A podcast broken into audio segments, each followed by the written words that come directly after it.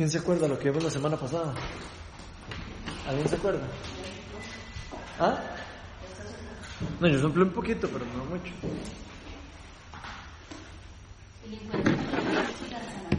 Ajá. ¿Y qué fue lo que más les gustó de eso? Así, muy rápido, en resumen.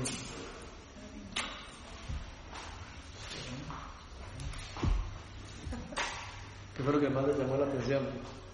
Bueno, a mí donde él rompe, donde él rompe el estereotipo de que el rabino, el rabino puede relacionarse con las mujeres, ¿verdad? Sin embargo, lo hace. Y también cuando le dice que, que él es el que puede dar el agua viva y que nunca más va- vamos a tener sed si confiamos en él y en su palabra. Sí, muy chido ver, digamos, de la semana pasada, como para los que no vinieron, nada más como hacerles una recapitulación, porque vamos- lo que vamos a seguir está relacionado con eso, por eso es que estoy entrando un poquito en eso. Y eh, vimos a un Jesús eh, eh, que hacía las cosas guiado por el Espíritu Santo, más que guiado por la ley, y más que guiado por, por las cosas que él sabía que eran buenas. Eh, vemos que Jesús en este caso eh, no era normal que un judío, hombre, solo le hablara a una mujer. Entonces Jesús encuentra a una mujer sola en un pozo, sacando agua, y Jesús en- entra con una conversación, viene a pedirle agua, y empieza una conversación entre necesidades, ¿verdad? Jesús quería agua, ella tenía agua, pero Jesús tenía otra agua para ella. Y ahí empieza una conversación interesante, ¿verdad? Del agua que él podía darle a ella. Y, sí, y, y ella sí estaba, como mucho nos pasa a nosotros, muy, muy amarrada a las estructuras religiosas. Ve- vemos a esta persona como ella sabía que ella era samaritana, los samaritanos no se llevaban con los judíos, y vemos como ella, ella de una vez ya, le- desde que empieza a hablar con Jesús, ya hay algo que, que la está dividiendo, digamos, hay algo que ya hay como que no sabes usted por qué me habla a mí, ¿no? ya hay como una división, cierto tipo de división, y Jesús rompe con eso. Jesús, eh, en contra de, de todo lo que cualquier otra persona hubiera hecho, él empieza la conversación con ella, y no solo eso, sino que a la samaritana le ofrece la salvación, que es algo muy importante.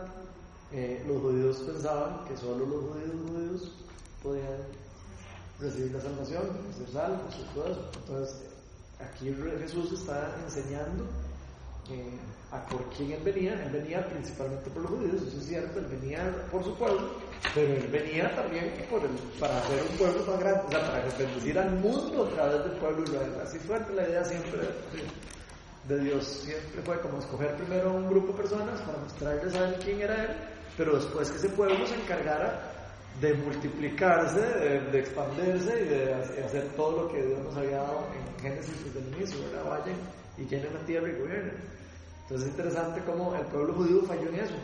El pueblo judío se creyó, no sé, de alguna manera siento como que se quedaron en la religiosidad y se quedaron en- como encerrados en la burbuja de ellos y, y- y no, no fueron más allá a lo que, a lo que la- realmente la- el propósito de la vida de ellos era llevar al, eh, las noticias de, de este Dios verdadero a todo el mundo. Eh, Lo, hacían los judíos, de hecho los judíos bautizaban a gente como judía y todo, pero eh, no, no, no vemos la misma, el mismo estilo, digamos, o el mismo, la misma forma de, predicación o de, o de prédica o de enseñanza que vemos en Jesús. A lo que ellos estaban haciendo. Y todos sabemos que, que si nosotros quisiéramos saber cómo es que debería lucir el hombre si no hubiera caído en la, en la caída del Edén, es exactamente como fue Jesús. O sea, si el hombre no hubiera caído en, la- en en el Edén con todo esto, hubiéramos sido muy parecidos a Jesús todos. Hubiéramos sido igual a Jesús prácticamente, en eso, en toda la forma de, de, que no, no pecado, o sea, en la forma como, como el Espíritu Santo se movía a través de él, ¿verdad? Por medio de él, porque él estaba en una relación con su papá eh, personal, él tenía una relación personal. Tan es así que él a cada rato se alejaba a orar y se alejaba porque de ahí, necesitaba como de, de vez en cuando como pegarse y conectarse al, al Padre, ¿verdad? Y Y si se ponen a leer ahí los, los, evangelios y todo, se van a dar cuenta que Jesús esto lo hacía bastante eh, seguido y tanto que a veces después de que él venía le, preguntaban, le preguntaban, eh, hasta una vez le preguntaron que les enseñara a orar y todo, después de eso, después de que él había ido a orar. Entonces era algo como que, que, él hacía constantemente. Eh, vimos como eh, no solo eso, sino también rompe Jesús por pasar por Samaria. Acuérdense que iba de, Galilea a Judea. Era, ¿verdad? De Judea a Galilea, iba, o al revés, creo que era de Judea a Galilea. Eh, de Galilea a Judea, venía de vuelta. Y eh, para pasar por, por, esos pueblos siempre se brincaban del pueblo de Samaria, porque quedaba como en línea. Entonces de todos los días pasaban alrededor. Y él pasa directo por ahí y ahí es donde se topa esta mujer. Entonces vamos a ver lo que pasa después, porque lo que pasa después nos vamos a dar cuenta que está muy relacionado a, mucho como nosotros a veces vemos también el mundo. Eh, a los discípulos, les impacta todo esto que estamos hablando de cierta manera. Cuando ven eso, empiezan a preguntar. Entonces ahora vamos a ver qué es lo que pasa con los judíos, eh, con los discípulos. Vamos a, vamos a estar hoy en Juan 4, desde el 27 hasta el 42.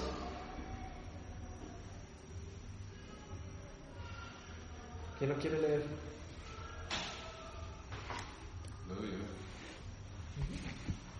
En esto llegaron sus discípulos y se sorprendieron de verlo hablando con una mujer, aunque ninguno le preguntó, ¿qué pretendes o de qué hablas con ella? La mujer dejó su cántaro, volvió al pueblo y le decía a la gente, vengan a ver a un hombre que me ha dicho todo lo que he hecho. ¿No será este el Cristo? Salieron del pueblo y fueron a ver a Jesús. Mientras tanto sus discípulos le insistían, Rabí, come algo. Yo tengo un alimento que ustedes no conocen, replicó él. ¿Le habrán traído algo de comer? comentaban entre sí los discípulos. Mi alimento es hacer la voluntad del que me envió y terminar su obra, les dijo Jesús. ¿No dicen ustedes, todavía faltan cuatro meses para la cosecha? Yo les digo, abran los ojos y miren los campos sembrados. Ya la cosecha está madura. Ya el segador recibe su salario y recoge el fruto para vida eterna. Ahora, tanto el sembrador como el segador se alegran juntos. Porque como dice el refrán, uno es el que siembra y otro el que cosecha. Yo los he enviado a ustedes a cosechar lo que no les costó ningún trabajo. Otros se han fatigado trabajando y ustedes han cosechado el fruto de ese trabajo. Muchos de los samaritanos que vivían en aquel pueblo creyeron en él por el testimonio que daba la mujer. Me dijo todo lo que he hecho.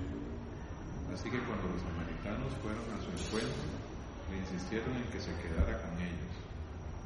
Jesús permaneció allí dos días y muchos más llegaron a creer por lo que él mismo hacía. Ya no creemos solo por lo que tú dijiste, le decían, le decían a la mujer, ahora lo hemos oído nosotros mismos y sabemos que verdaderamente este es el Salvador del mundo. Entonces, ¿qué, ¿qué les llama la atención? Porque si ven ahí, esta conversación pasa, Jesús estaba cansado, que es algo importante. Ahí dice en, los versículos de la semana pasada, dice Jesús fatigado del camino, se sentó junto al pozo. Entonces ahí nos hace, hay, hay varias cosas que nos enseña Jesús. Nos enseña su humanidad.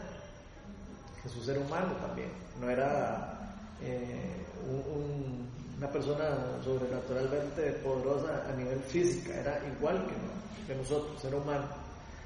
Entonces dice que Jesús estaba fatigado de tanto caminar y de tanto ir caminando, haciendo todo lo que estaban haciendo, y se sienta junto al pozo, y dice que era cerca de mediodía, y dice que sus discípulos habían ido al pueblo a comprar comida, y él se queda ahí. Y en todo este rato que él se queda ahí es cuando, cuando pasa toda esta conversación con la samaritana, la samaritana Jesús da una palabra de conocimiento, una palabra acerca de ella, ella se impresiona que sabe de ella. ¿verdad? Que sabe, eh, ella le trata de echar una mentirita ahí, que no tiene esposo. Y le dice, sí, sí, yo sé que no tienes esposo, tienes cinco. Has tenido cinco. y entonces, bueno, esta muchacha ahí se da cuenta que es profeta, ¿verdad? Y Jesús, obviamente el Hijo de Dios, ¿verdad? Ella lo reconoce como profeta en ese momento. Y ella tiene un impacto tan grande, la conversación que él tiene con él, con ella, que esta mujer, quién sabe cuántos kilómetros se ha llegado ahí a ese lugar a recoger el pozo que se va ni siquiera sin el agua. se, va, corriendo hacia el pueblo a, anunciarle a la gente lo que había visto. Y eso me, parece demasiado lindo porque eh, qué lindo cuando alguien de verdad, cuando alguien de verdad, eh, no sé si ustedes les ha pasado, si alguna vez han ido a un restaurante bueno, o si han ido a algún lugar eh, muy bueno. algún lugar donde ustedes digan, qué increíble este lugar, eso tengo que compartirse con alguien. ¿Cómo sale uno directamente a contarle a alguien eso? Como uno sale uno, tenés que conocer eso. Y eso es lo que yo veo que pasa con esta, con esta muchacha, conoce eso y lo primero que hace es, bueno, salir a contarle a todo el mundo lo, lo increíble de lo, que, de lo que había pasado, ¿verdad? Acuérdense que ellos estaban esperando por mucho tiempo su Mesías, ¿verdad? Tenían tiempo de estar esperando que pasara esto y el Jesús le dice, yo, soy el Mesías, porque ella le pregunta. Y entonces muy, muy interesante esta parte. Bueno, bueno, ya después de que pasa todo esto, vemos lo que el efecto que tiene esto, ¿verdad? Un montón de personas se empiezan a convertir al cristianismo, empiezan a creer en Jesús por el testimonio de esta muchacha. Después vemos que después Jesús se acerca ahí, pero también por parte del testimonio de ella. Pero vean lo que pasa cuando llegan los discípulos. Y hablemos un poco de eso, que, tiene algo un poco que ver con, con, lo que hemos estado hablando. Dicen el 27 que cuando llegaron sus discípulos se sorprendieron de verlo hablando con una mujer. Y aunque ninguno le preguntó qué pretendes, o sea, nadie, le, nadie se atrevió como a decirle, ¿qué es la cosa aquí? ¿Será que está haciendo algo malo? ¿De qué hablas con ella? Nadie se atrevió a preguntarle eso. Pero aquí dice que la mujer dejó su cántaro y volvió al pueblo. Y eso es lo que les estoy diciendo, ya dejó todo tirado, ¿no? dejó todo tirado. Y después dice que fue al pueblo y que vengan a ver al, hombre que me ha dicho todo acerca de mí. ¿No será el Cristo? Y dice que eso hizo que todo el pueblo fuera hacia, hacia donde estaba Jesús. Y mientras tanto, eh, los discípulos llegan, ¿verdad? Nada más imagínense ustedes un poco la escena, ¿verdad? Jesús está aquí con esta muchacha, pasa todo eso. Los discípulos llegan y empiezan a ah, pues este aquí. Eh, eh, me imagino que gente va y gente viene, ¿verdad? Y, en todo esto, los discípulos, después de que habían estado fatigados, después de que estaban, quién sabe cuánto tiempo tenían de no comer, estaban muertos de hambre probablemente. Y por eso ellos andaban yendo a comer, andaban recogiendo comida. Vemos que los discípulos llegan, se topan todo esto, ¿verdad? Me imagino que Jesús seguía ministrando gente. Es muy probable. Porque los discípulos, se ve aquí una insistencia de los discípulos como de que suave, ¿no? ya, preparemos un toque y comamos. Sentémonos un rato a comer, pero yo lo que veo aquí, eh, no, no, lo dice el pasaje, pero sí da como, el, como, el, como ese sentimiento, ¿verdad? Como que le dicen como, eh, como si Jesús estuviera eh, eh, como si hubiera seguido haciendo eso, ¿verdad? Aunque estuviera cansado, aunque estuviera agotado, aunque tuviera hambre, y estos discípulos de ya seguro estaban agotados, decían, ya, por favor comamos ya porque nos vamos a morir. Entonces vean qué lindo lo que le contesta Jesús, y aquí es donde quiero eh, que entremos. Primero, ¿qué piensan de esa actitud? Antes de entrar en eso, ¿qué, qué sienten que puede aplicar para nosotros en el día de hoy eso que le pasó a los discípulos? Cuando llegaron se toparon a Jesús en eso? ¿Qué creen que puede enseñarnos eso a nosotros? Nadie le llama la atención nada, ¿eh?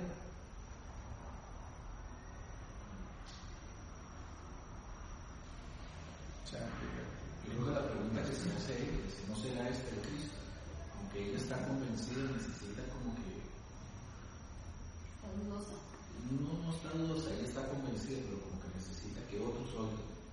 que lo pongan. Es interesante, va a llamar a todo el mundo para ver si acaso todos opinan lo mismo. ¿Sí? ¿Les ha pasado? ¿O nos ha pasado a nosotros eso? Mucha gente claro. Constantemente pasa.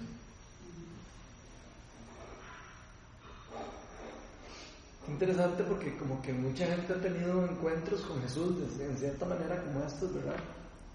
Y siempre se quedan como con una cierta, como una cierta eh, sensación, como será de verdad Jesús, será el Salvador, será el Cristo. Siento yo que es lo que le pasó a ella, ¿verdad? De cierta manera, ¿verdad? Se fue convencida, o sea, en el momento se fue convencida, llegó feliz a contarle a todo el mundo, pero en cierta manera había cierta duda en su corazón o, o había cierto, cierta inseguridad. Me pregunto si eso nos pasa a nosotros a veces también. Imagino que sí. ¿Por qué creen que, que pasa eso? ¿O por qué les ha pasado eso? El dudar, ¿Sí? falta de fe. Falta fe puede ser una opción. ¿Qué otro? Yo creo que más que todo la reafirmación de otros para que usted cree que es correcto y otros que piensa. No se convence usted por usted mismo. Qué interesante eso. Qué interesante, ¿verdad? Eso. Como que nosotros necesitamos, de cierta manera, a veces, eh, no es algo bueno de nosotros, pero nosotros como que necesitamos un- como el apoyo grupal, a veces. O sea, uno solo eh, cuesta. Cuando ya uno ve a dos o tres o cuatro, ya uno, ah, ok, sí. Y entre más, eh, más, más eh, eh, y me parece que hay algo ahí de nuestro corazón, ¿verdad? Que es, que es parte de nuestra naturaleza, ¿verdad? De que siempre, siempre además también Satanás, creo que también Satanás siempre quiere como eh, de meter la duda en la gente y lo mismo que hizo en el Edén, ¿verdad? Lo mismo que hizo en el Edén. Si recuerdan lo que hizo Satanás en el Edén fue eso mismo. Dios les había revelado en su plan a sus hijos y Satanás lo que hizo fue meter duda en su corazón. Eh, porque de alguna manera agarró ciertas cosas que parecieran que eran verdad y las, des- di- di- las utilizó una forma, di- dice, ¿cómo se dice? Las modificó. Sí, pero ¿cómo se dice eso? De, de esa palabra. Tergiversó, tergiversó para, para, que, para que sonaran, para que sonaran como, como si fueran ciertas, pero no eran ciertas, ¿verdad? De hecho, acuérdense que lo que les dice, yo no me acuerdo bien porque no lo tengo aquí apuntado, pero más o menos les dice algo así cuando estaban en, en, en el Edén. Y les dice, es cierto que el, que- Señor tu Dios les dijo que no podían comer de ningún árbol. Bueno, solo a Eva. A Eva, pero le dijo eso. Le dijo, es cierto que no puedes, que, que no puedes comer de ningún árbol. Qué interesante, no les dijo. No llegó y le dijo, no llegó y le dijo, el Señor no te dijo que comer de no, sino metió ahí un toque más de cizaña y dijo, como que ustedes no pueden comer de todos los árboles, ¿verdad? O sea, eh, eh, al propio, ¿verdad? Como para meter la cizaña. Y creo que eso es parte de lo que Satanás hace con nosotros cuando nosotros se nos es revelado el plan de Dios, es lo mismo. Satanás no le, a Satanás no le, digo, obviamente no le conviene que ninguno de nosotros le entreguemos la vida a Cristo. ¿Por qué? Porque muchos de nosotros le servimos a Satanás sin darnos cuenta. Vi- Vivimos en adoración a veces hacia Satanás sin darnos cuenta, en muchas cosas. Nosotros no lo vemos así porque, porque estamos acostumbrados a, no darle tanta importancia a las cosas. Pero si realmente lo vemos, de, eh, o adoramos a Dios o adoramos a Satanás, prácticamente. Y muchas veces nosotros andamos en otras cosas que no son las de Dios, la mayoría de las veces, por lo menos yo, yo no sé ustedes, pero a mí me pasa mucho que a veces siento que como que no estoy 100% en las cosas de Dios el 100% del tiempo, ¿verdad? Y a veces, eh, eh, no sé, a veces uno se deja como llevar por el, por tal vez como, no sé si es la presión del mundo, el- hasta presión de grupo, digamos, en este caso podríamos aplicar la presión de grupo al revés, ya no positivamente, sino al revés. Eh, pero si todo el mundo está haciendo eso, ¿sí? ¿qué importa? Como para que el grupo me acepte también. O para que el grupo me acepte. No estén- Y, y siento que eso como que nos, de- en cierta manera, Eso en cierta manera sí. Porque están ya acostumbrados a hacer. Sí, o, o simplemente de- desde pequeño, de, esto es lo que yo he vivido en toda mi vida, eso es lo que es, lo que, es que llamamos la conversión. Entonces, no, no sé, pero ¿qué piensan de todo eso? También yo creo que ella estaba como, no estaba segura de que solo por la palabra de ella los demás le fueran a creer. Que ese era su Señor Jesucristo. Y, les dijo, vengan a ver. Es interesante eso. Como, ¿Se acuerdan como, igual como, como el primer discípulo de Jesús, Natanael? Que como que le llamaron, vengan a ver, ven, venga, venga para que vean, porque usted tiene que ver. Este, este, este man así es- Para convencernos Eso sí es. Y esa es la pregunta que yo quiero como también como dejar aquí en la mesa. Porque muchos de nosotros de, escuchamos de Jesús, escuchamos acerca de, de lo que Dios tiene para nosotros, escuchamos mucha, la palabra de Dios, inclusive. No solo no la cuenta, sino que la escuchamos o la leemos también nosotros. Pero la pregunta es, ¿estamos yendo nosotros a donde Jesús, a conocerlo? Porque una cosa es que le cuenten a uno de Jesús, una cosa es que yo les cuente quién es historia de Jesús, una cosa es que, le, que lleguen a contar a alguien un milagro de Jesús, eh, o que llegue a contarle algo acerca de lo que yo viví, lo que pasé yo. Esta mujer había pasado un milagro sobrenatural, había tenido una palabra de conocimiento, eso es una cosa que es un milagro, es un don espiritual, de hecho. Y esta persona estaba impactadísima. Pero la pregunta es si nosotros estamos, por medio de todas estas señales que nos da Dios a veces, que Dios nos pasa dando señales, nos pasa llamando, la palabra es que Él pasa llamando, tocando y acercándose y llamándonos, el novio, persiguiendo a su novio, la pregunta es si nosotros realmente hemos tomado la decisión de ir a ver quién es Jesús y acercarme a profundidad. Si ha agarrado y ha dicho, ok, voy a conocer a Jesús. Ya me llegó el cuento, ya me llegó la, historia, esta, como la samaritana, vengan y oigan. Pero estoy yo yendo a, a- a ir a buscar a Jesús. Estoy yendo a ir a, a realmente toparme con Él y tener un encuentro con Él. Yo, no solo por lo que me diga la gente, independientemente de lo que la gente me diga. O sea, chivísima, me diga la gente, pero independientemente de lo que escucho y lo que lo hablo, qué lindo sería que nosotros internamente tuviéramos esas ganas de ir a buscarlo. Porque a veces, a veces eh, eh, yo creo que hay muchas cosas que, que interrumpen eso. Una puede ser la misma duda. Satanás a veces, digo, eh, cuando alguien se acerca a Dios y empieza a escuchar, empiezan ahí a meterse y a enredar un poco para que se le ponga a uno más difícil. No sé si les ha pasado, pero cuando uno se acerca a Dios, normalmente empieza a, a tener algún cierto tipo de, de como de eh, eh, trabas, problemas, de no puedo llegar al estudio, no puedo, eh, no puedo terminar el trabajo, no puedo hacer esto, no puedo hacer lo otro. Y creo que una de las cosas más importantes de esto es como detectar esas cosas. Porque si nosotros no detectamos esas cosas, nos vamos a quedar en el, en el cuento de conocer, de conocer a Jesús por lo que otras personas nos cuentan. Y no vamos a, a- a llegar a conocerlo a Él realmente. No sé si alguien tiene un comentario con él. Muchas veces yo pienso que también en ese proceso que, que empezamos a y una cosa es que lo conozcamos y que, y que tengamos la certeza que, es nuestro, que Él es nuestro Salvador, pero también el hecho de dejar que Él guíe nuestra vida, yo creo que es lo más importante, no es solo tenerlo como presente, como que Él es el Salvador nuestro, sino entregar y hacer nuestra vida en base a lo que Él nos pide. Porque muchas veces lo dejamos hasta ahí, ok, sí, es nuestro Salvador y ya, sigo mi vida tibio, o sea, ahí, andando. Sí, de hecho, de hecho eso es muy interesante porque la persona que realmente tiene un encuentro con Jesús cambia la vida. Eso lo podemos ver en la Biblia, en la palabra de Dios.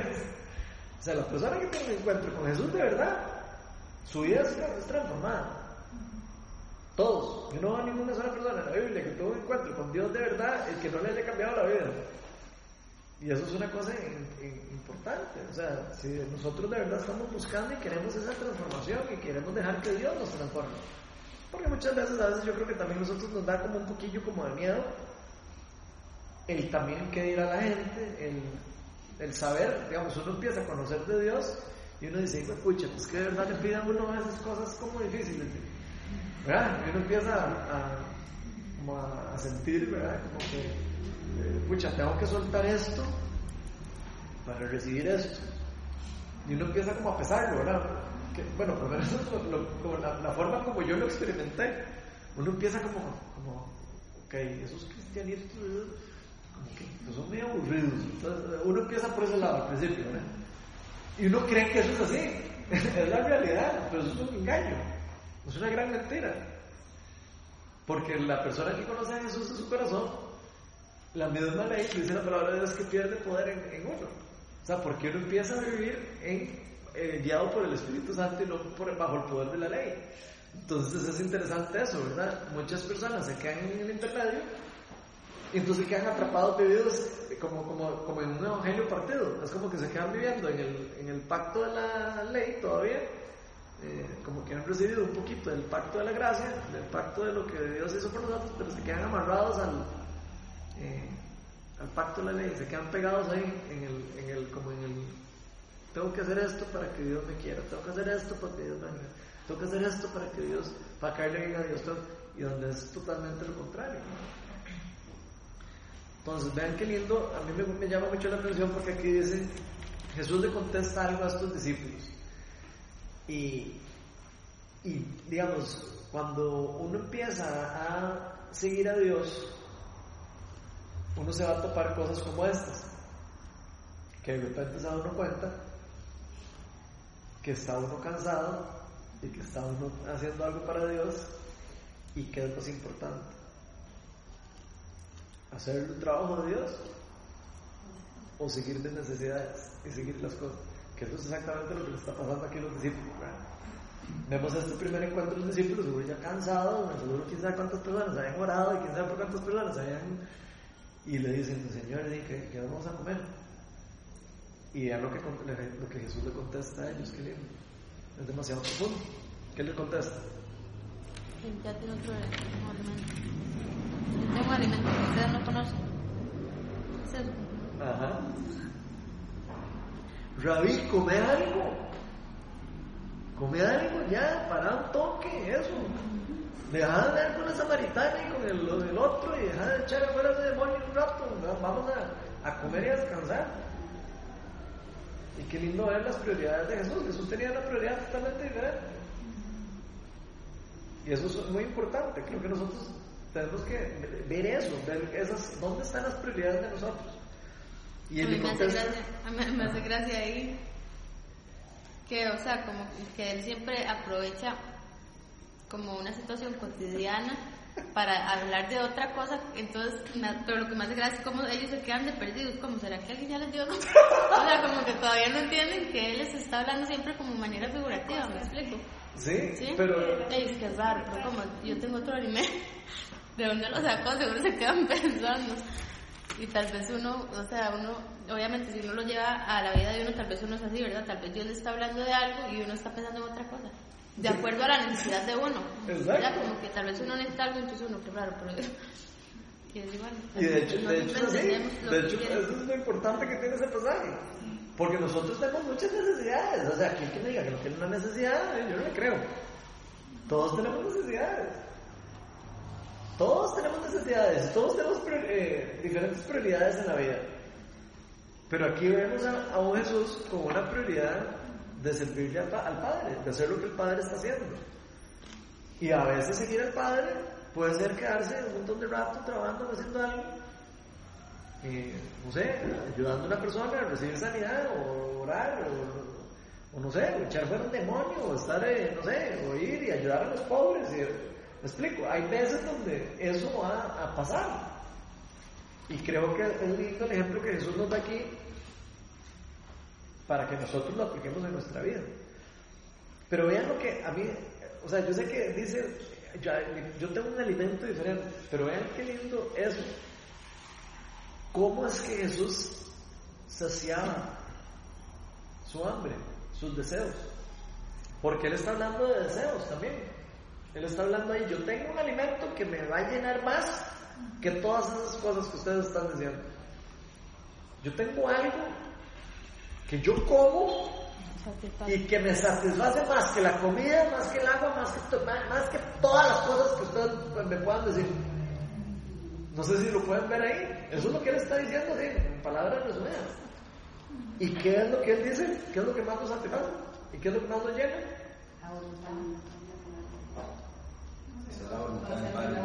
Hacer la voluntad del Padre. Sí, lo que pasa es que somos egocéntricos y nos cuesta salir de la zona de confort. Entonces nos quedamos pegados en lo que nos, lo que nos causa, o sea, que ya conocemos, aunque muchas veces no es lo que más va a hacernos felices, pero eso es lo que conocemos. Entonces, o sea, digo, eso es eso, es salirse de eso que conocemos, de eso que, que, tengo ya, que creo que ya eso es, y Del día a día.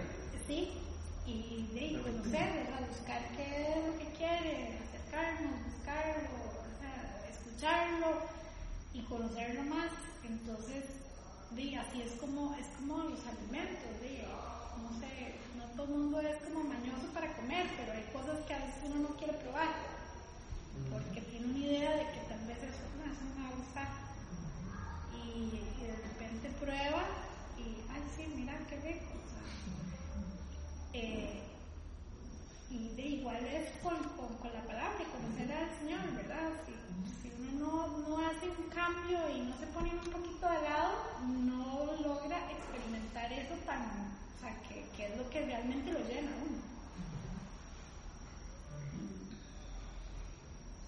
Yo creo que Dios nos hizo como, obviamente que Él nos hizo imagen y semejanza de Él. Y yo creo que nos hizo mucho a nosotros impactar, ¿verdad?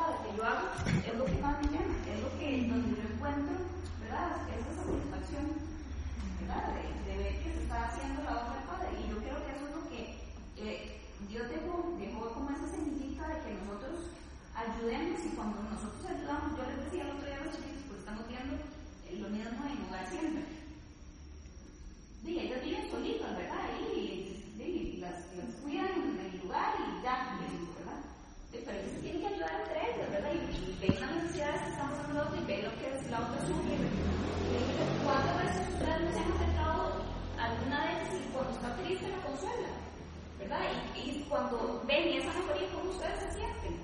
Y ellos decían, bien, ¿verdad? Sí, porque muchas veces creemos que nosotros decimos, ay, cuando yo tenga tal cosa voy a ser feliz. Y lo logramos tener y no somos realmente felices, o sea, tenemos una, una felicidad momentánea y listo, ¿verdad? Entonces, yo creo como que, o sea, Jesús nos está enseñando como, como esa esencia que tenemos, que, que el Padre nos dejó. De hecho, nos está dando la llave. Con eso que él está diciendo, nos está dando la llave a vivir en, en gozo. Eso es más profundo de lo que uno se lo imagina. Pues sí, si no lo probamos, no lo podemos experimentar, no podemos, vivir eso. Que Dios nos, Dios nos diseñó así y eso es lo que realmente nos da, nos da, nos da gozo, nos da paz, nos da eh, esa, esa felicidad que, que uno, todo el mundo anda buscando, todo el mundo quiere ser feliz y se llena uno con cosas que al final, la verdad que no. Aprovechando que usted que dice eso, Yo les explicaba es como que lo que yo haga, lo que yo tenga, lo que yo logre acá. Aprovechando Sí, que dicen eso, quería decir algo que, que puede sonar como tonto, pero que yo creo que en realidad a veces lo vemos así, como que también me genera curiosidad que viéndolo desde el punto, o sea, como desde el lado contrario, a veces solemos pensar como que si atendemos como las necesidades físicas, digamos, como que si nos alimentamos bien, que si hacemos ejercicio y que, ¿verdad? Como esas cosas, como que solemos pensar que si hacemos esto, espiritualmente vamos a estar bien. O sea, suena como ilógico, porque uno dice que es raro, nada que ver. Pero la gente normalmente, y yo probablemente muchas cosas, vivo también así, como que a veces nos enfocamos mucho en esa, en esa necesidad física pensando que nos va a hacer sentir como completos. Y me parece curioso que no lo veamos al revés, o sea, que no pensemos más bien lo que Dios está diciendo que es completamente al revés. O sea, más bien, si usted se dedica a alimentarse espiritualmente, probablemente Su muchas cuerpo, necesidades exacto, se van a, a ver satisfechas, pero nosotros lo vemos completamente al Ah. revés. O sea, atendemos primero las, las otras necesidades antes que la que es básica. Sí. Y es que de alguna manera nos estamos alimentando espiritualmente.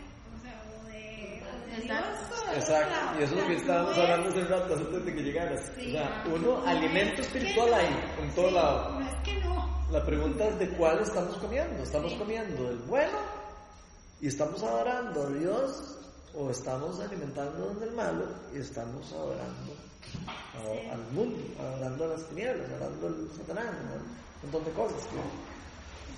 Entonces, ¿algún otro comentario de eso? ¿Alguien que quiera comentar algo de eso? Tal vez nada más agregaron que una vez oí, eso se me quedó muy grabado, de que la manera en que uno debe crecer o, o crecer como cristiano es aplicando ciertos hábitos que son muy básicos. Y eso es lo que te ayuda a no perder el camino, no perder la vista. Siendo probablemente más importante leer la, leer la Biblia, para aprender de la palabra tener tus momentos de intimidad por medio de la oración, congregarse, compartir, dar testimonio. Entonces, todas, todas esas cosas son las que hacen que usted en diferentes facetas de ese cristianismo, usted las ejerce y eso es lo que hace que usted crezca. Sí, de hecho, eh, ya yo he hablado mucho de eso y a veces canso con eso, pero eh, hemos hablado mucho de la sanidad integral. Nosotros somos seres integrales, no somos seres eh, eh, de solo cuerpo. Somos cuerpo, alma y espíritu. Y nosotros necesitamos sanidad espiritual, necesitamos sanidad en las relaciones, necesitamos sanidad en, en el cuerpo, necesitamos sanidad en, en la mente, en las heridas del pasado. Necesitamos sanidad a veces de los endemoniados, porque a veces también Satanás tiene eh, cierta influencia y cierto rango de acción en nosotros cuando nosotros abrimos puertas y cuando nosotros empezamos a, meternos en cosas donde no deberíamos estar caminando, llenarnos de barro. Llenarnos de. Eh, entonces sí, yo creo que sí, yo creo que tiene mucho que ver con esa sanidad integral. De hecho, la vida como cristiano es una vida integral, no es una vida sin socializar, no es una vida sin, sin reírse y sin vacilar. Y eso es parte de lo que estaba hablando al inicio. O sea, eh, la gente cree que el cristianismo es como, ay, ahora son unos panderetas y ahora van a cantar todos los martes, todos los jueves, y todos los sábados, y levantan las manos, y son unos panderetas. A ellos les falta andar con la pandereta guindando allí. Porque así es como la gente lo ve. Eh, yo creo que también mucho porque algunas personas de, se quedan pegados en la religiosidad y se quedan pegados en la, o sea que se les va la mano como que pierden un poco el, eh, también el, el, como el equilibrio verdad como el como el, el rumbo que de verdad Dios eh, es lo que quiere para uno Dios lo que quiere para uno es como eh, como un equilibrio verdad todo como un equilibrio perfecto siguiendo siempre sus eh, sus las cosas que son buenas y malas que él nos enseñó eh, él sabe que nos va a costar y que no vamos a poder cumplirlas al 100%, pero Él nos va a ayudar. Eso es parte de lo que, de lo que, de cómo funciona la vida cristiana. Eh, empezamos a, por medio de esas relaciones, como nosotros empezamos como a, ah, ok, es que cómo me cuesta llevando bien con mi esposo. Pero bueno, Espíritu Santo, ayúdame por favor. Y juas, y cuando lo dejo entrar, pa, empiezo a poder cambiar las relaciones. Mis relaciones empiezan a cambiar. ¿Sí? Pero vean qué importante, porque aquí hay dos cosas tal vez que no se ven tan claramente lo que estamos hablando. Uno, ¿para qué nos creó Dios? Yo, sí, a mí siempre, yo soy muy necio con eso, pero es que eso es muy importante. ¿Para qué creó Dios al humano? ¿Quién se acuerda? ¿Para qué lo creó? Para lavarlo, purificarlo. Ajá, pero ¿para qué más? ¿Qué, qué dice Génesis? Él hizo al hombre y a la mujer y después les dijo, ok, les dio un propósito. No los puso en el Edén para que se comieran las hojas de los árboles. Los puso en el Edén y les dijo, vayan, multiplíquense, llenen la tierra y gobiernan y sométanla. Y los hizo a imagen y semejanza. ¿Qué quiere decir? ¿Qué es lo que, él quiere hacer? Multiplicar su imagen y su gloria en la tierra. Eso no era lo que nos creó. Eso fue así como, es como si este iPhone funciona para hacer llamadas y para, ok, ¿para qué fuimos hechos nosotros? Nosotros fuimos hechos para eso. Si nosotros no estamos haciendo lo que nosotros fuimos construidos y diseñados y hechos para hacer, siempre vamos a sentir que no estamos llenos, que no estamos satisfechos, que no estamos funcionando bien, que no estamos haciendo. ¿Por qué? Porque no estamos siendo usados o no estamos usando nuestras habilidades, nuestros, todos los dones que nosotros tenemos inclusive ocultos, que como dice Melania, muchas personas tienen los dones y saben y los tienen ocultos y no los usan y, y están ahí. ¿Por qué? Porque simplemente no saben. No han descubierto el propósito. Y las, el descubrir el propósito es casi que como que se le abran uno los ojos espiritual. Y eso de hecho es lo que pasa cuando uno le entrega a Cristo. El renacer espiritual, dice la palabra de Dios que quita un velo espiritual. Es como que le quitaran a uno, como si yo anduviera con los anteojos nublados. Ustedes algunos los que usan anteojos han andado con anteojos nublados, que uno no puede ver bien. Ok, el volver a nacer es como que a usted le agarraran y le hicieran. Y usted haga. Oh, my, ahora sí puedo ver, man, rajado. Eso es lo que pasa espiritualmente. Los ojos de uno son abiertos. La cosmovisión de uno es abierta. Y uno empieza a ver un montón de cosas que uno antes no podía ver. ¿Por qué? Porque no, no las conocía, o porque no entendía, o porque no, o porque no tenía revelación. Inclusive del Espíritu Santo. Nunca se le había pedido, nunca me, nunca me acerqué a él, nunca quise, lo que sea. Y a mí me llama mucho la atención de eso, porque si nosotros empezamos a seguir el verdadero propósito para el que Dios nos puso, vamos a estar satisfechos. Es lo que está diciendo Jesús aquí. Y vean que se lo voy a leer. Dice en el versículo 34, dice, mi alimento es hacer la voluntad del que me, el que me envió y terminar su obra. Ven qué interesante. O sea, Jesús vino a hacer una cosa y a terminar y a hacerlo. Venía a hacer una cosa y tenía que terminarlo. Pero nosotros también. Nosotros también tenemos un propósito y tenemos que terminarlo. Si nosotros no terminamos nuestro propósito, no nos vamos a sentir nunca satisfechos. Siempre nos vamos a sentir que estamos vacíos en algo. ¿Por qué? Porque no estamos cumpliendo nuestra razón de existir, no estamos cumpliendo nuestra razón de ser. Entonces nosotros tenemos que encontrar el propósito, pedirle a Dios cuál es el propósito mío específicamente. ¿Por qué a Ronald, ingeniero civil estructural, eh, los llamó a plantar una iglesia? ¿Por qué? ¿Por qué Dios me, llamó a mí? ¿Por qué Dios me está aquí en este momento hablando a mí? ¿Por qué estoy aquí en este momento sentado? Esas son las preguntas que uno debería hacerse más seguido.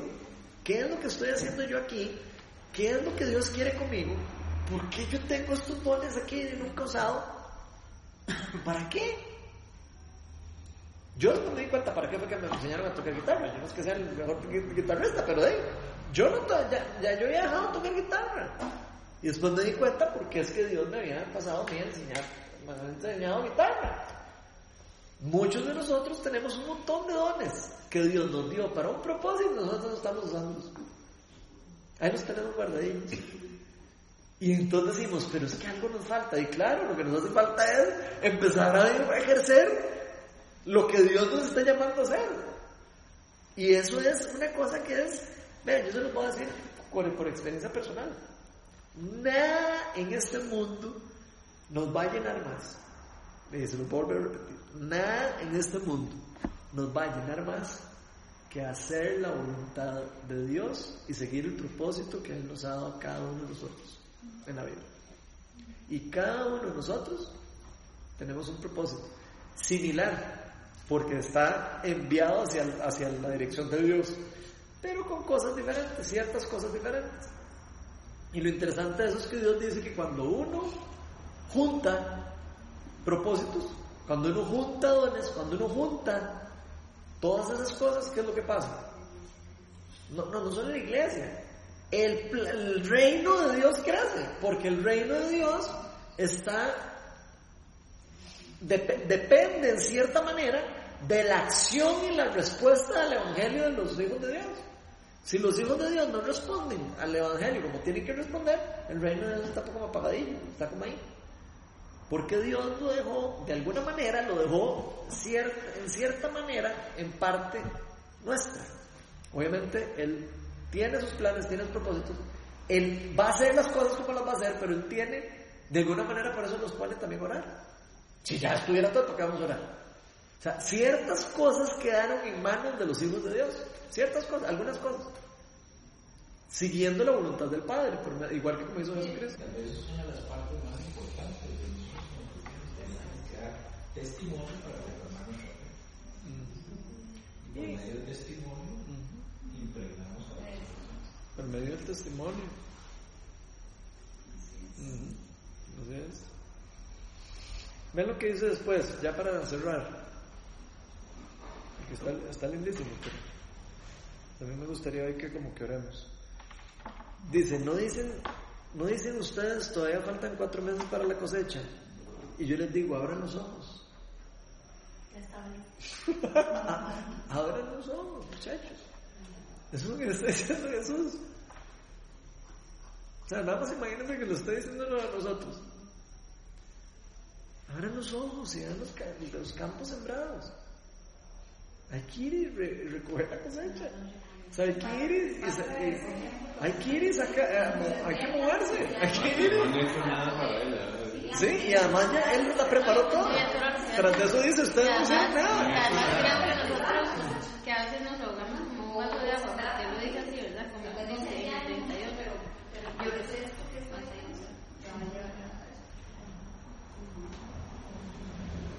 Ahora sí, vos estabas diciendo algo. Ya se te olvidó de libro.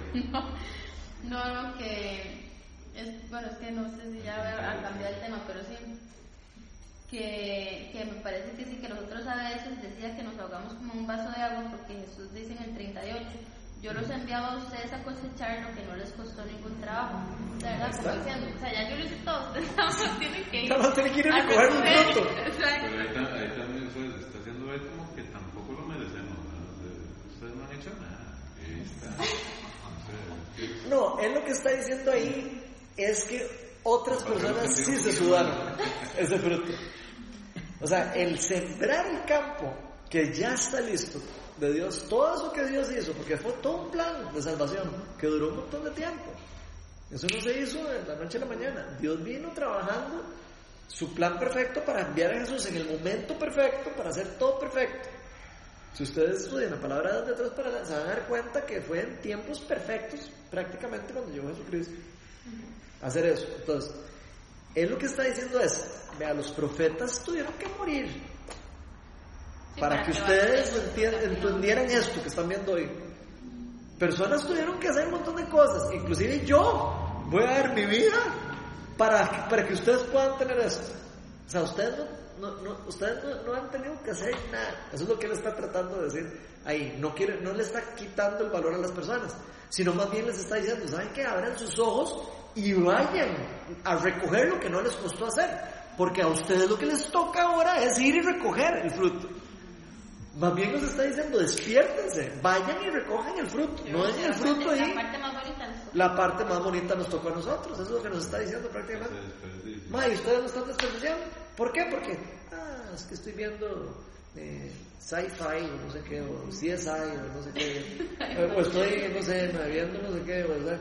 O sea, estamos realmente contaminados de un montón de cosas en alrededor del mundo que nos hace a nosotros entrar en confort, nos hace entrar en, eh, tranquilo, nada pasa. Y ahí va el trabajito, y ahí va la cosa.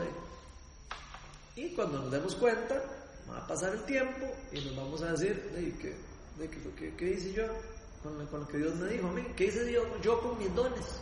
Pues son nosotros que les toca, el pastor. Yo vengo aquí a recibir porque yo no estoy listo.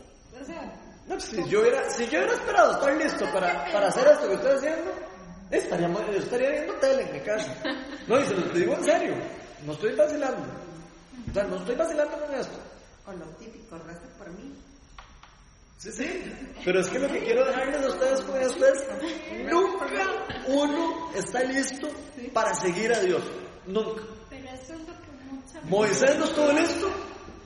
No quería ir, decía que era la tartamudo, no quería ir. Ay, pero ¿cómo me va a mandar usted a mí donde el faraón? Yo soy tartamudo de un cuarto. No, no, no, no, no, no, me mande a otra persona, mande a Aarón, mande al que sea.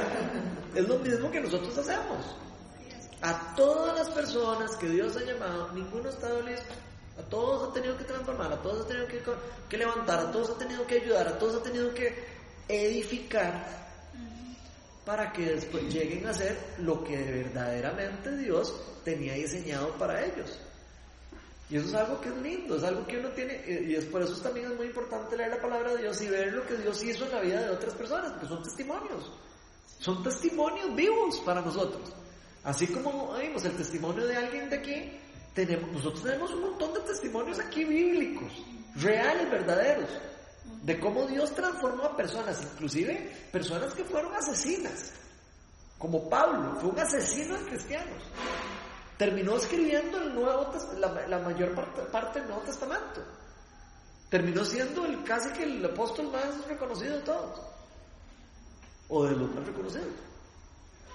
Entonces, la pregunta es, y yo creo que ahí está la diferencia, que a veces hablamos aquí, cuando quedamos orando, a veces por gente, todo, a veces hablamos, ¿por qué Pedro y, todos estos madres pasaban caminando y la sombra de ellos sanaban enfermos? ¿Por qué? ¿Y por qué eso no lo vemos ahora? Porque esas personas dieron su vida por Jesús. Dieron su vida literalmente por Jesucristo. Murieron por Jesucristo. Nada más quería leer 2 de Corintios 3.2, bueno 3.3 voy a leer, que dice, dice, es evidente que ustedes son una carta de Cristo, expedida no por nosotros, escrita no con tinta, sino con el Espíritu del Dios viviente, no en tablas de piedra, sino en tablas de carne en los corazones.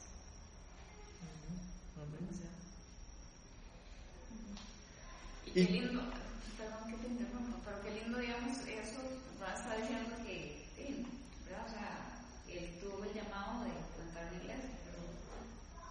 No todos los llamados son iguales. O sea, todo el mundo tiene que, que tener algo en la iglesia o en algo, ¿verdad? O sea, podemos ser cosechar en el lugar donde estamos. a mí me parece en el lugar donde increíble, increíble que, que, uno pueda descubrir o, o, descifrar este código que Dios te manda, o sea, que, que la gente lo pueda eh, eh, o sea, sentir y, y, ya saber el camino que, que, hacia dónde debe de ir o en qué, en qué es el plan de Dios, o sea, es impresionante porque mucha gente lo tiene, o sea, directo, así como no, mira que, mira que eso es lo que, eso es lo que uno cree, eso es lo que uno cree cuando uno ve el resultado de la vida de alguien.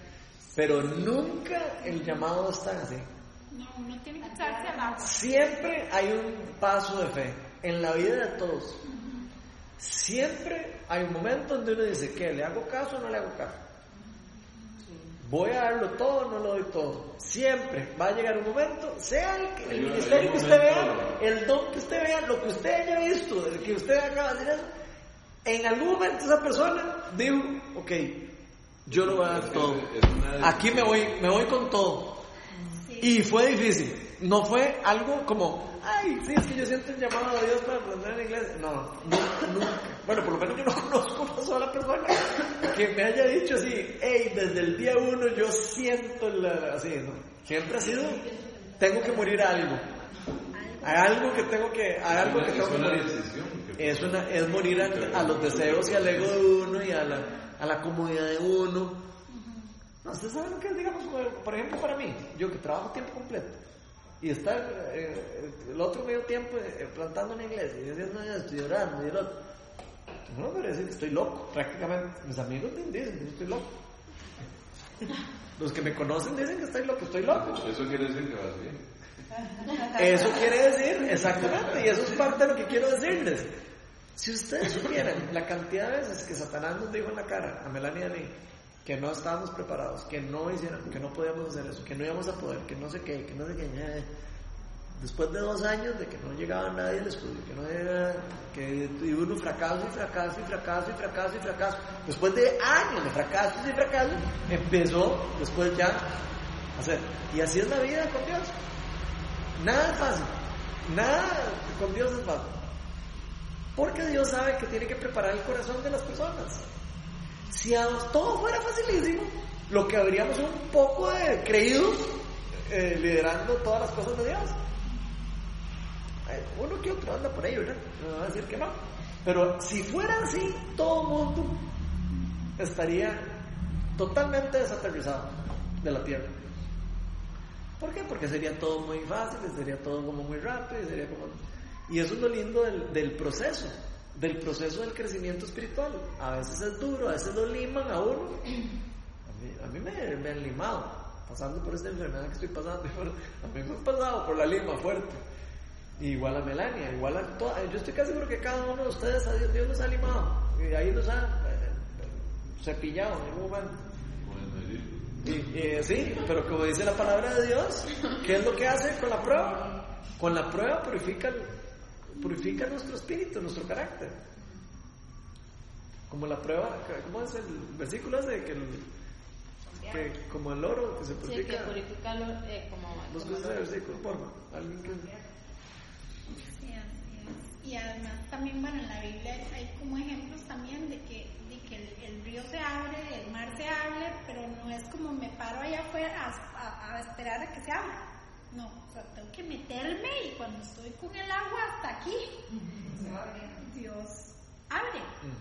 Pero, pero uno tiene que hacer y si no sé cuál es mi llamado, no importa, o sea, ¿qué me gusta hacer? ¿Qué puedo hacer? Y empieza ¿Puedo uno por ahí. En cosas chiquitas y Dios lo va guiando y, y, y Dios le pone un anhelo en el corazón de uno. Generalmente uno sabe qué es lo que a uno lo apasiona. Sí, y si, gusta. y si no sabes, uno empieza a tratar. Entonces empieza uno, sí, sí, porque uno no viene a la iglesia nada más a, a- recibir, o sea, somos parte, somos, somos una comunidad, somos un equipo, somos una familia y, y- y de cada... o sea, si uno está en una comunidad es por alguna razón, o sea, alguna parte del cuerpo somos. Entonces, sí es, sea, sí es importante, o sea, no puedo uno estar esperando a, a ver oh, que me caiga el llamado así como una carta. Ahora, el que pide se le da. Exacto. Usted lo pide y Dios se lo da. Eso sí se lo Primera de garantiza. Pedro, primera de Pedro 1.7. Es el que leí. Dice, el oro, aunque perecedero, se acrisola al fuego. Así también la fe de ustedes, que vale mucho más que el oro, al ser acrisolada por las pruebas, demostrará que es digna de aprobación. No la de ciudad. Sí, ¿Será eso? eso. Este significa- Mostrará que es digna de aprobación. Ven qué interesante, porque la fe de nosotros es probada en las pruebas. Vean todo, voy a poner ejemplo, a mí no me gusta mucho poner ejemplo mío porque no me gusta, pero es que ya me parece un buen ejemplo en este caso.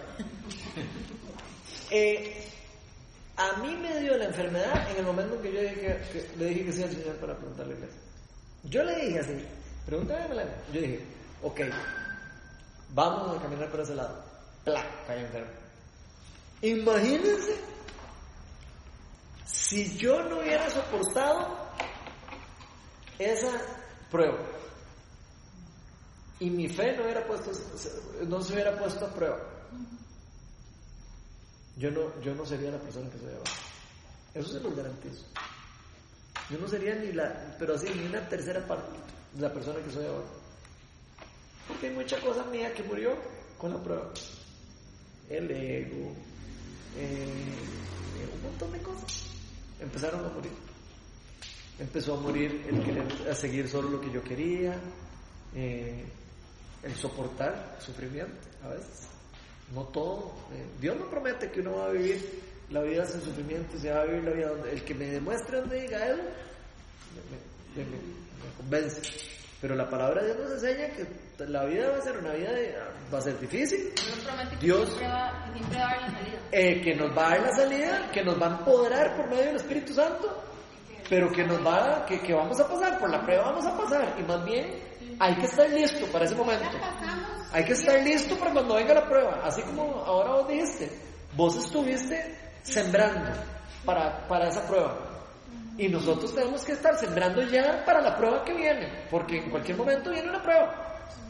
Y no necesariamente Dios es el que manda las pruebas. A veces las pruebas vienen por malos comportamientos de otras personas y que no tenemos nada que ver. de- y, y del mismo mundo caído en el que vivimos que plano nos lleva a todos en la, en la banda. Es parte de lo que tenemos que aprender a vivir. Y como hijos de Dios tenemos que, que mantenernos en fe y, y ser la luz en el momento de oscuridad. ¿Qué pasa si hay una crisis aquí mundial? Y todos los hijos de Dios, ¡ay, charita! De, y que todo mundo se mete, todo mundo se... de, man, no- na- nadie tiene na- nada de, Todo mundo se da por muerto prácticamente. Pero si to- ¿qué pasa si el pueblo de Dios es el que se levanta y dice, no saben toque, aquí vamos a pasar la prueba? Ok, ahí es donde empieza a ser uno luz para el mundo, luz para la oscuridad. Y eso es como un- una pinceladita de lo que de verdad uno es, porque uno, uno, no estando en prueba, también uno puede hacer muchísima luz para un montón de gente. ¿Cuántas personas no, no, no conocen de Dios por una simple conversación, por un simple testimonio? ¿Cuántas personas no se han sanado? Digamos, ahora saliendo a orar aquí, cuando hemos salido a orar, hemos visto sanidades aquí orando por personas. Solo por agarrar un día y agarrar un sábado y decir, salgamos un día a las 3, de 3 a 5, qué pereza, así, decir, vamos, somos tres, salimos tres a orar. Y Dios, pa, milagro. Y así es como funciona Dios. Ahora, ¿qué, ¿qué tipo de persona queremos ser nosotros? Es la pregunta. ¿Queremos ser de los que nos llegan a contar los cuentos? Ay, mira qué lindo lo que pasó el otro día ahí cuando fueron a orar. Milagro completo, las manos sanadas. ¿En serio? Sí, en serio. Mira qué que estuvo. ¿Queremos ser de esos? ¿O queremos ser los que vamos y vemos el milagro pasar y decimos, y ma, ahora sí, ahora sí creo yo. ¿Por qué? Para terminar, ya no creemos solo porque tú lo dijiste. Le, le decían a la mujer, ahora lo hemos oído de nosotros mismos y sabemos que verdaderamente este es el Salvador del mundo. Cuando nosotros empezamos a caminar para donde Dios nos está llamando y empezamos a creernos la identidad que Él nos ha dado, el, el poder del Espíritu Santo que ha depositado en nosotros, cuando nosotros empezamos a caminar así, empezamos a creer, va, vamos a empezar a ver y a conocer a Dios de verdad. Y esa, parte es emocionante. Y esa parte es la parte más linda del cristianismo. Y la mayoría de las personas se lo pierden por simple pereza o porque simplemente no, no creen que puede pasar y, y ya. Entonces yo quiero dejarlos retados hoy. Los quiero retar a que den el paso. Pídanle al Señor que les diga por qué están aquí sentados. Pidámosle a Dios todos, ¿por qué estamos todos aquí sentados?